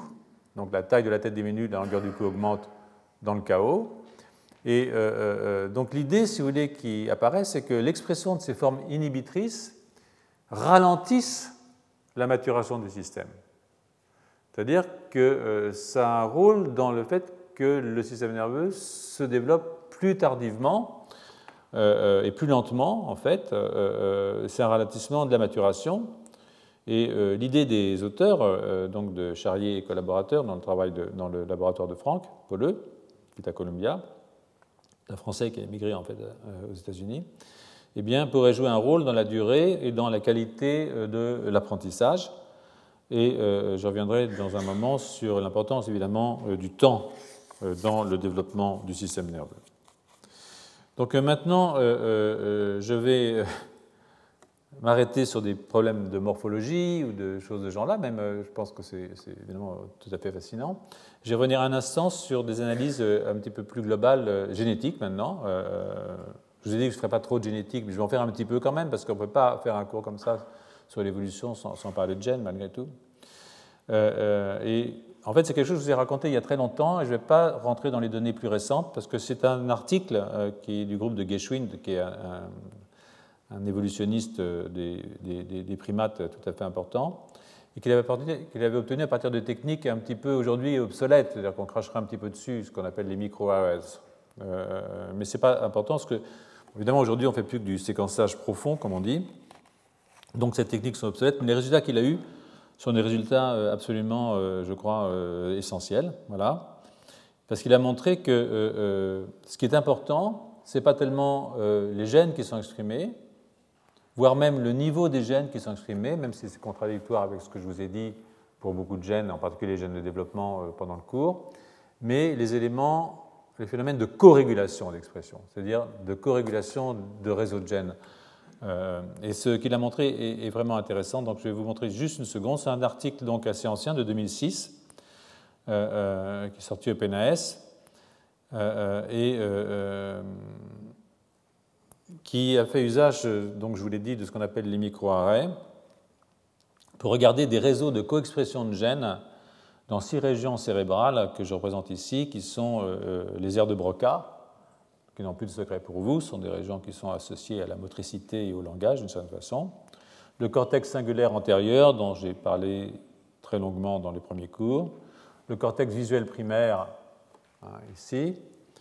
Et puis euh, euh, euh, le noyau codé, qui est à l'intérieur, ici. Et puis le cervelet, qu'on voyait ici dans cette région. Donc, en particulier le vermis dans le cervelet, cette région-là. Donc euh, euh, ils ont regardé euh, l'expression et la coexpression deux par deux de 4000 gènes hein, dans les deux espèces, 18 sapiens, 18 chimpanzés. Et quand on fait ça, on peut mesurer d'une certaine façon la force de connexion, c'est-à-dire de coexpression entre deux gènes.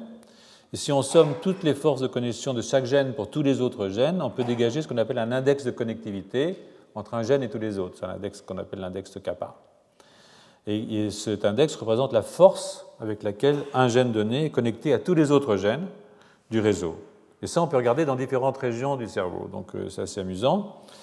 Euh, euh, et ce que je vais vous montrer ici, c'est un petit peu bêta, mais ça a permis d'identifier sept modules de coexpression dans le cerveau humain. Alors, certains de ces modules, ça, c'est un cerveau humain. Certains de ces modules sont fortement conservés entre les humains et les chimpanzés, que vous voyez ici. En particulier, par exemple, le module turquoise hein, ou le module jaune. Le module noir, c'est la myéline essentiellement. Mais euh, il y en a d'autres qui ne le sont pas. Par exemple, vous voyez que le module vert ici est très peu présent chez le chimpanzé et que ce module de coexpression ici bleu foncé, là, un petit peu mauve, n'est euh, pas présent sous la même forme, en tout cas, euh, dans, euh, euh, chez le chimpanzé. Donc il y a des modules qui proviennent de différentes régions. Hein. le module jaune, c'est le noyau codé. le module bleu, le module brun, c'est des échantillons de cortex. Le module vert non conservé, c'est dans le cortex et le cervelet. Le module rouge dans le cortex singulaire antérieur et le noyau codé. Donc, euh, euh, je ne vais pas rentrer trop dans le détail, mais c'est un principe de coexpression qui est extrêmement important. Et ce qui ressort de l'analyse est que ce qui diffère principalement euh, est que les deux espèces ne diffèrent pas tant par les gènes exprimés, ou même les niveaux d'expression, comme je vous disais, de chaque gène. Encore que j'ai donné des exemples décisifs. Hein, c'est un gène de développement qui est fortement exprimé à un moment donné dans une région. Ça va avoir des effets très forts sur euh, le développement du cerveau mais par les ensembles dont l'expression est corrégulée positivement ou négativement. Négativement, c'est-à-dire quand un gène s'exprime, l'autre ne s'exprime pas. Mais ça aussi, c'est une co-régulation d'une certaine façon. Et là, vous pouvez euh, mesurer les, liens de conservation entre les réseaux en comparant les, valeurs des paramètres kappa pour tous les gènes dans les deux espèces. Euh, le niveau de conservation entre les chimpanzés et les humains est le plus faible dans les réseaux qui sont purement corticaux. Là, c'est plutôt rassurant pour nous. Et à l'intérieur d'un même module, la connectivité intramodulaire pour un gène, donc je veux dire, elle est mesurée par la force de connexion avec tous les autres gènes du module. Et cette force pour un même gène peut être plus forte dans une espèce que dans une autre. Ça aussi, c'est intéressant.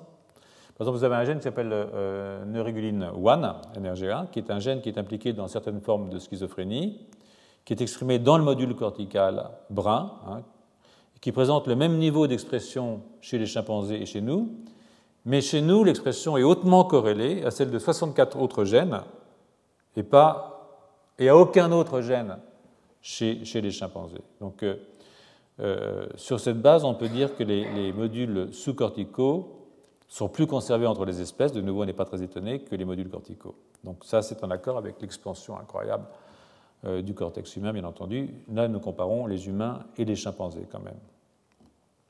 Donc, si je regarde maintenant les, gènes qui sont présents dans les modules corticaux, surtout dans le module bleu, hein, euh, euh, qui est peu présenté chez le singe, comme vous voyez ici, hein, eh bien, on trouve 13 euh, gènes de transporteurs de protéines, 9 gènes de microtubules, des gènes de transporteurs d'ions et 11 membres de la chaîne de transport des électrons, c'est-à-dire des gènes qui sont impliqués dans le métabolisme énergétique.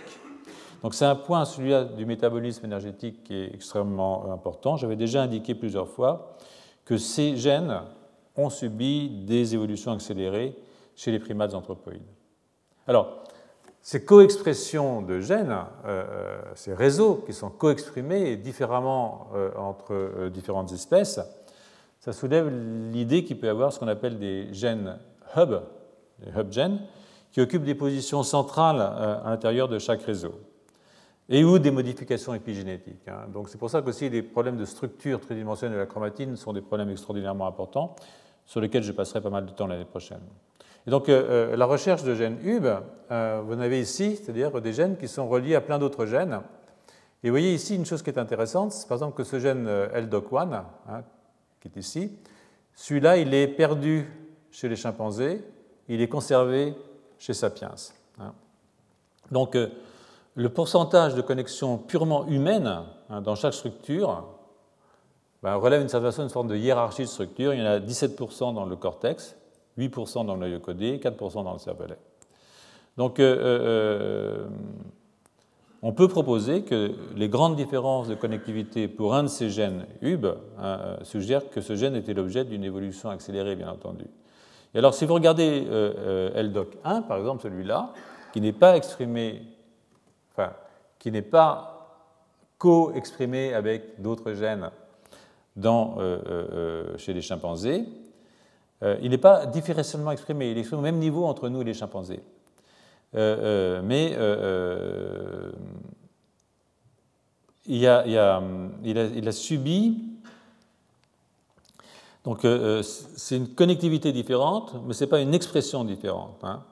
Donc, euh, et cette différence d'expression ne compte que pour peu de choses dans la différence de connectivité, dans l'exemple qu'ils ont donné. par exemple, si vous prenez LDOC1, hein, celui-là là, que je vous ai montré, c'est un gène dont le caractère hub est spécifiquement humain et euh, qu'on ne le retrouve pas euh, chez le chimpanzé. Et en fait, il est interrompu chez le chimpanzé par une inversion chromosomique. Donc en fait, c'est une mutation qui s'est passée entre, sur le lignage humain, mais pas sur le lignage chimpanzé, qui fait qu'on n'a pas perdu l'expression du gène, mais on a perdu sa connectivité, sa coexpression avec d'autres gènes. donc les, résultats, en fait, quand on peut regarder les interruptions et les délétions et les inversions. Et le résultat qui est sorti de là, c'est que 20% des gènes ayant une connectivité différentielle ont des gaps, c'est-à-dire des trous, des modifications, des délétions, des inversions, contre 6% euh, euh, pour les autres gènes, ceux qui n'ont pas de connectivité différentielle. Donc tous ces arrangements génomiques euh, sur lesquels on parlera l'année prochaine sont donc évidemment essentiels dans l'évolution des génomes, non seulement parce qu'ils peuvent modifier l'expression d'un gène, mais parce qu'ils peuvent modifier l'expression et la coexpression de réseaux de gènes dans une structure particulière, est une structure qui, comme le cortex, évidemment, peut avoir, euh, euh, peut avoir des conséquences euh, sur le développement du cerveau, sur la cognition, etc. etc. Donc, je vous parlerai de tout ça l'année prochaine. Euh, bah, ça, c'est des gènes qui sont modifiés, mais je ne vais pas vous en parler. Et je vous montre que la, tâche, c'est pour ça que je n'ai pas voulu le faire cette année, parce que je n'aurais pas eu le temps de vous le faire proprement. La tâche est, ardue. C'est tous les types de travaux qu'il va falloir regarder, c'est-à-dire les, euh, euh, les, rôles des méthylations dans l'évolution humaine, le rôle de l'organisation tridimensionnelle dans l'évolution humaine, les problèmes de conformation chromosomique, les rétrotransposons, bien entendu, euh, qui jouent un très grand rôle dans l'évolution des grands singes.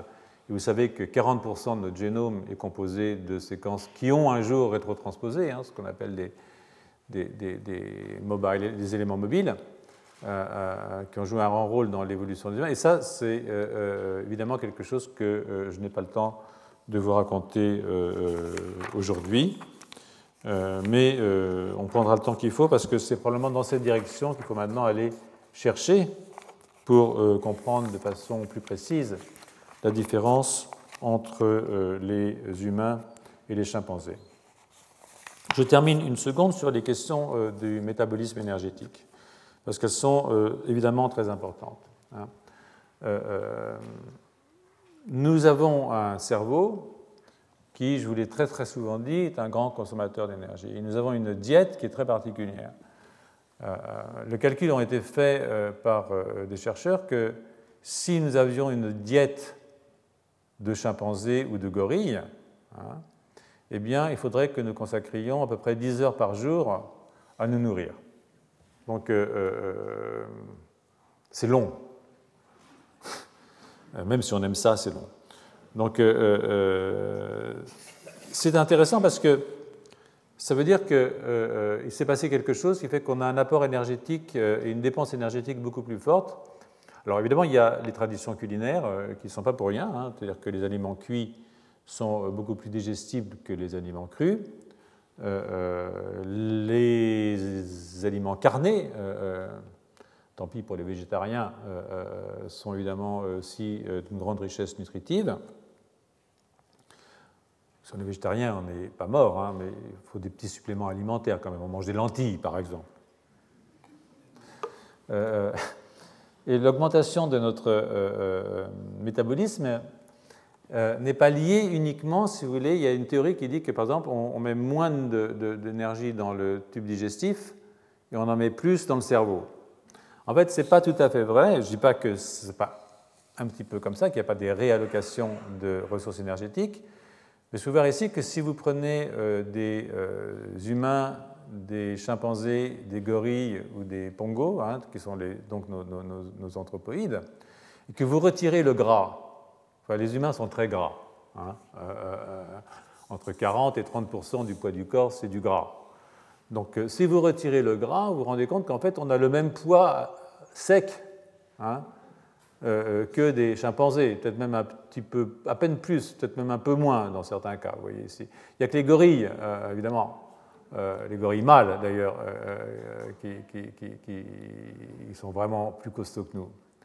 Mais si vous regardez maintenant en fonction euh, de euh, euh, la masse de tissu non adipeux, la consommation d'énergie quotidienne, hein, vous voyez que, ça c'est en logarithmique, hein, donc entre 3,5 et 5 en échelle log, eh bien, vous avez les homos sont nettement supérieurs aux chimpanzés, aux gorilles ou aux pongos, ça suit d'ailleurs une courbe qui a à voir avec une forme d'évolution, bien entendu. Et ça, ça veut dire que, euh, euh, en fait, nous dépensons plus d'énergie par jour. Ce n'est pas que nous la distribuons différemment, nous en dépensons plus. Et, ça, c'est lié pour l'essentiel, et vous pourriez le calculer d'ailleurs au fait que nous avons un cerveau qui est cinq fois plus gros que celui d'un chimpanzé pour un poids sec qui est le même. Donc, ça a son coût, ça son coût et ça a aussi euh, quelque chose à voir avec, euh, euh, notre, pattern de, développement. C'est-à-dire que, avec, je vous rappelle, la, position bipède hein, et la forme du bassin qu'impose la position bipède et la taille absolument monstrueuse, il faut bien le dire, du cerveau humain, eh bien, on est obligé d'avoir des naissances qui sont extrêmement précoces. C'est-à-dire quand le cerveau n'a que 10% de sa taille totale euh, à l'âge adulte. Hein, et encore, la taille totale, elle arrive vers environ une vingtaine d'années. Euh, ce qui est très très différent, bien entendu, euh, de ce qui se passe chez un chimpanzé, ça c'est troglodytes, qui à la naissance a déjà un cerveau qui fait à peu près 50% de la taille adulte. Mais si on avait 50% de la taille adulte à la naissance, le cerveau ne sortirait pas. Hein, donc, donc à, cause, à cause de la forme du bassin donc euh, à cause de la bipédie. Donc la conséquence de ça, c'est qu'une grande partie de la maturation du système nerveux se fait euh, de façon postnatale. Hein, là, j'accélère et je ne veux pas trop vous embêter, mais de façon postnatale. Donc, euh, il se fait de façon postnatale. Donc, la plasticité cérébrale, elle est pour l'essentiel postnatale. C'est-à-dire que la construction, bien sûr, l'essentiel de ce qui est génétique est là. C'est-à-dire qu'on a euh, les grandes régions, on a fait les compartiments, hein, ils sont là, etc. Mais la mise en route fonctionnelle ou l'apprentissage dans ces compartiments, elle se fait essentiellement en contact avec un environnement qui est un environnement social assez compliqué, hein, euh, euh, surtout chez les humains, parce que ces petits qui sont si fragiles, il bah, faut bien une organisation sociale pour les protéger. et donc ça implique des organisations de société humaine un petit peu particulière. Et ce que vous voyez, c'est qu'en fait, cette construction de ce qu'on appelle les homonculides cérébraux, hein, et qui, est, euh, qui se fait en réponse aux stimulations sensorielles, hein, par exemple, si euh, vous coupez euh, un membre très très tôt, il ne sera pas représenté ni au niveau du thalamus, ni au niveau du cortex. Et, ce que vous pouvez voir ici très, très facilement, c'est que la représentation du membre est proportionnelle à l'innervation sensorielle. C'est pour ça qu'il y a de très grosses lèvres dans le cortex, de très grandes mains et des pieds de taille tout à fait ridicule, euh, euh, sauf chez les danseurs, bien sûr, mais ça c'est autre chose. Et euh, ces périodes de plasticité, au moment où se construit le système nerveux qui est dans le système postnatal, hein, essentiellement, eh bien, sont étagées au long de la vie, avec les systèmes sensoriels qui viennent d'abord, les systèmes moteurs et linguistiques après, et les fonctions cognitives qui s'étendent très très tardivement en fait et qui touchent des régions du cortex, en particulier le cortex médial préfrontal, euh, euh,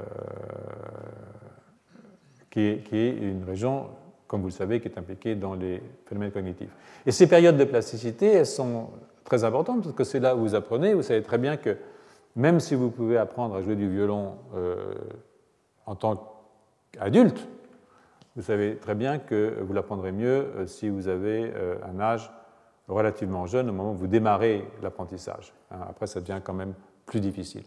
Il en est également ainsi des langues, hein, comme vous le savez. Et donc, ce sont des périodes qui se font dans la vie postnatale et la longue et lente maturation du système nerveux chez Sapiens, évidemment, fait que l'environnement, hein, même pour euh, un génome identique, l'environnement euh, joue un rôle fondamental dans euh, la construction du cerveau. C'est-à-dire que je vous ai dit que le cerveau était sécrété par le crâne, et maintenant je vais vous dire qu'il est sécrété par l'environnement. Bon, il y a quand même les cerveaux de singe et les nôtres, qui ne sont pas la même chose. Il y a la génétique qui s'en mêle, bien entendu. On en parlera l'année prochaine.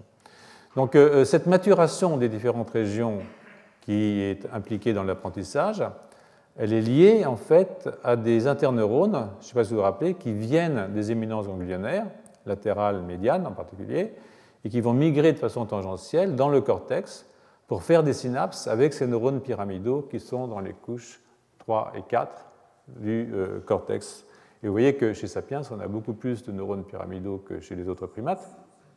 Et ces interneurones viennent se mettre à ce niveau-là, et quand ils sont à ce niveau-là, ils font des synapses avec ces neurones pyramidaux, et c'est la maturation de ces neurones GABAergiques qui sont inhibiteurs, qui viennent inhiber les neurones pyramidaux, qui ouvrent dans chaque région du cortex au moment où il le faut, au moment où le stimuli fonctionnel arrive, par exemple la lumière pour la vision, le son pour l'audition, autre chose pour les régions du cortex préfrontal, eh bien, euh, ce euh, début de maturation des neurones GABAergiques, en particulier de cette classe de neurones, va ouvrir une période de plasticité, et quand ces neurones seront complètement mûrs, hein, eh bien, va fermer cette période de plasticité. Donc en fait, c'est la maturation des neurones inhibiteurs, du système inhibiteur, qui va ouvrir au temps t la période de plasticité et fermer au temps t plus delta t la période de plasticité. Et euh, ça, c'est lié au fait que quand les neurones inhibiteurs inhibent les neurones glutamatergiques, on a une boucle en retour des glutamatergiques, ça provoque des oscillations qu'on appelle des gamma bands. Et ça, c'est très, très consommateur en énergie. Parce que si vous dépolarisez une cellule 80 fois par seconde, c'est du 80 Hz, eh bien 80 fois par seconde, il faut repomper tous les ions et faire fonctionner les pompes, les ATPase, hein, euh, sodium-potassium dépendantes. Et donc ça, c'est quelque chose qui est très très fort. Et donc ces cellules, en fait, sont des cellules qui coûtent extraordinairement cher en énergie à un système nerveux. Alors, évidemment, il y a différentes façons de réguler. alors, ça, ça vous indique aussi que non seulement vous pouvez, vous pouvez ouvrir à une certaine période et fermer à une autre la différenciation de vos cellules, et donc ouvrir ou fermer la différentes périodes d'apprentissage.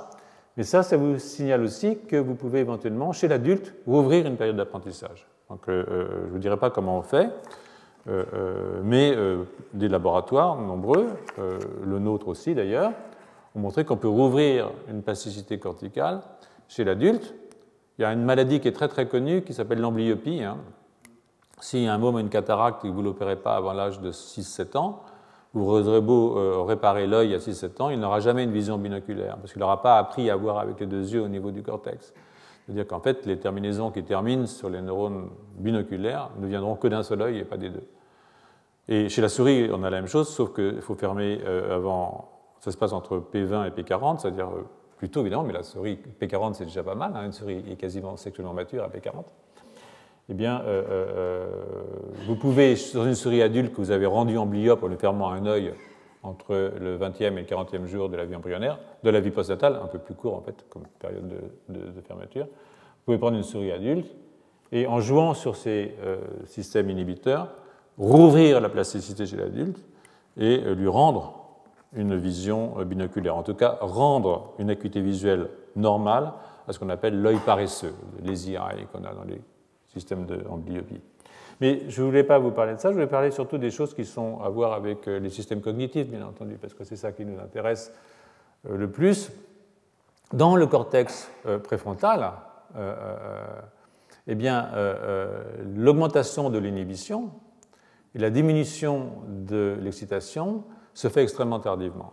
C'est-à-dire qu'en fait, l'ouverture de plasticité dans le cortex préfrontal, dans certaines régions du cortex préfrontal, est un phénomène tardif qui se situe autour de l'adolescence. Vous voyez que la maturation continue jusque vers 25 ans, comme la myélination, myélinisation dont je vous avais parlé, qui se continue elle aussi jusque vers 25, voire 30 ans.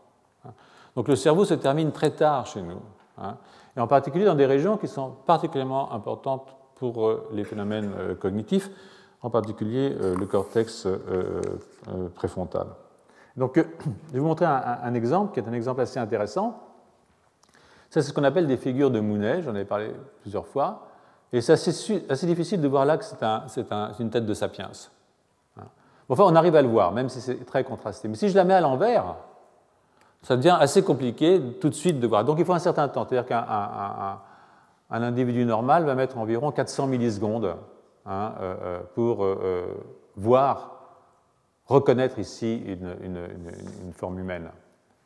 Et euh, euh, vous pouvez ça, regardez ce qui se passe au cours de l'adolescence. Donc vous voyez, ici, c'est le temps, la réponse que va mettre et, la reconnaissance que va mettre euh, un enfant tôt au cours du développement, enfin early childhood.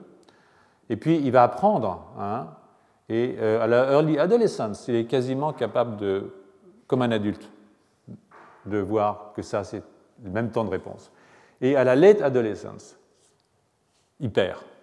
Hein, et il reprend après chez l'adulte. Et ça, ça a à voir, si vous voulez, avec la formation de ces gamma bands, c'est-à-dire de ces systèmes d'oscillation qui sont liés à la maturation des neurones inhibiteurs dans euh, cette région du cortex euh, préfrontal.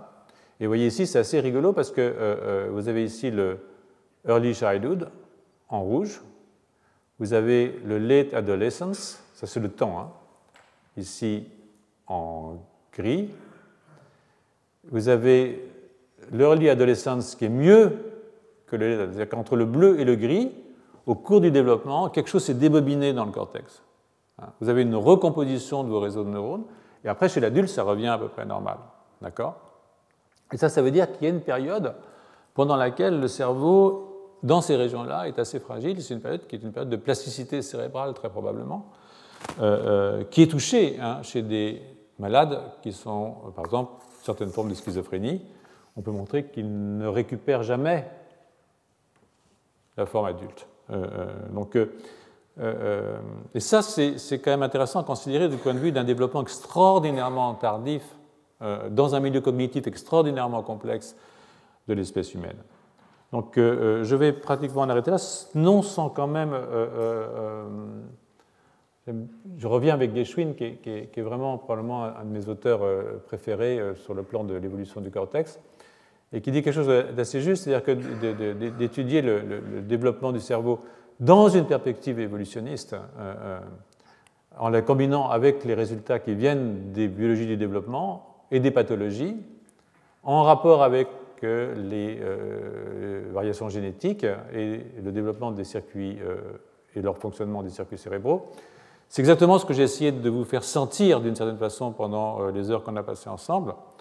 Eh bien, c'est ce qui peut nous donner la meilleure idée de comment cet organe se développe et mature chez toutes les espèces, hein, mais ce qu'il y a de très spécifique chez nous. Alors c'est à la fois intéressant sur le plan évidemment de, des connaissances euh, de base, hein, parce que je trouve que c'est extrêmement excitant personnellement, mais ça a aussi évidemment des implications pour comprendre euh, les maladies qui sont des maladies euh, spécifiquement humaines d'une certaine façon. Hein. Alors je sais bien qu'on s'émerveille parce qu'il y a des bonobos en bliop. pardon, pas en bliop, des bonobos presbytes. Je ne sais pas si vous avez lu dans la presse. ah, ils vieillissent aussi. Bah, euh, euh, euh, voilà une grande nouvelle. Hein. ça valait le coup de faire un Nature. Mais, mais, mais, mais pour ce qui est des problèmes de, cognition et de comportement qui sont spécifiquement humains, et il y a des maladies qui sont spécifiquement humaines qui affectent la cognition humaine, je pense que cette approche qui sont... Et c'est ça qui rend le cours un peu compliqué, pour vous sans doute, mais pour moi aussi, croyez-le bien, je pense que euh, faire le lien depuis euh, le côté génétique jusqu'au côté comportemental en passant par tout ce qui est cellulaire et organique, c'est absolument essentiel euh, si on veut éviter de dire des bêtises du genre qu'il y a 1,2% de différence entre un chimpanzé et un humain, ce qui est, une imbécilité totale. mais qui marque, parce que dès qu'il y a un nombre, les gens pensent que c'est scientifique, bien entendu. Malheureusement, ce n'est pas scientifique, c'est même anti-scientifique. Ce qui est scientifique, c'est de se mettre les mains dans le gadou, et la gadou, et d'essayer de comprendre euh, comment ça se passe et pourquoi finalement, somme toute, euh, nous ne sommes pas des singes. Voilà. Merci. Retrouvez tous les contenus du Collège de France sur www.colège-2-france.fr.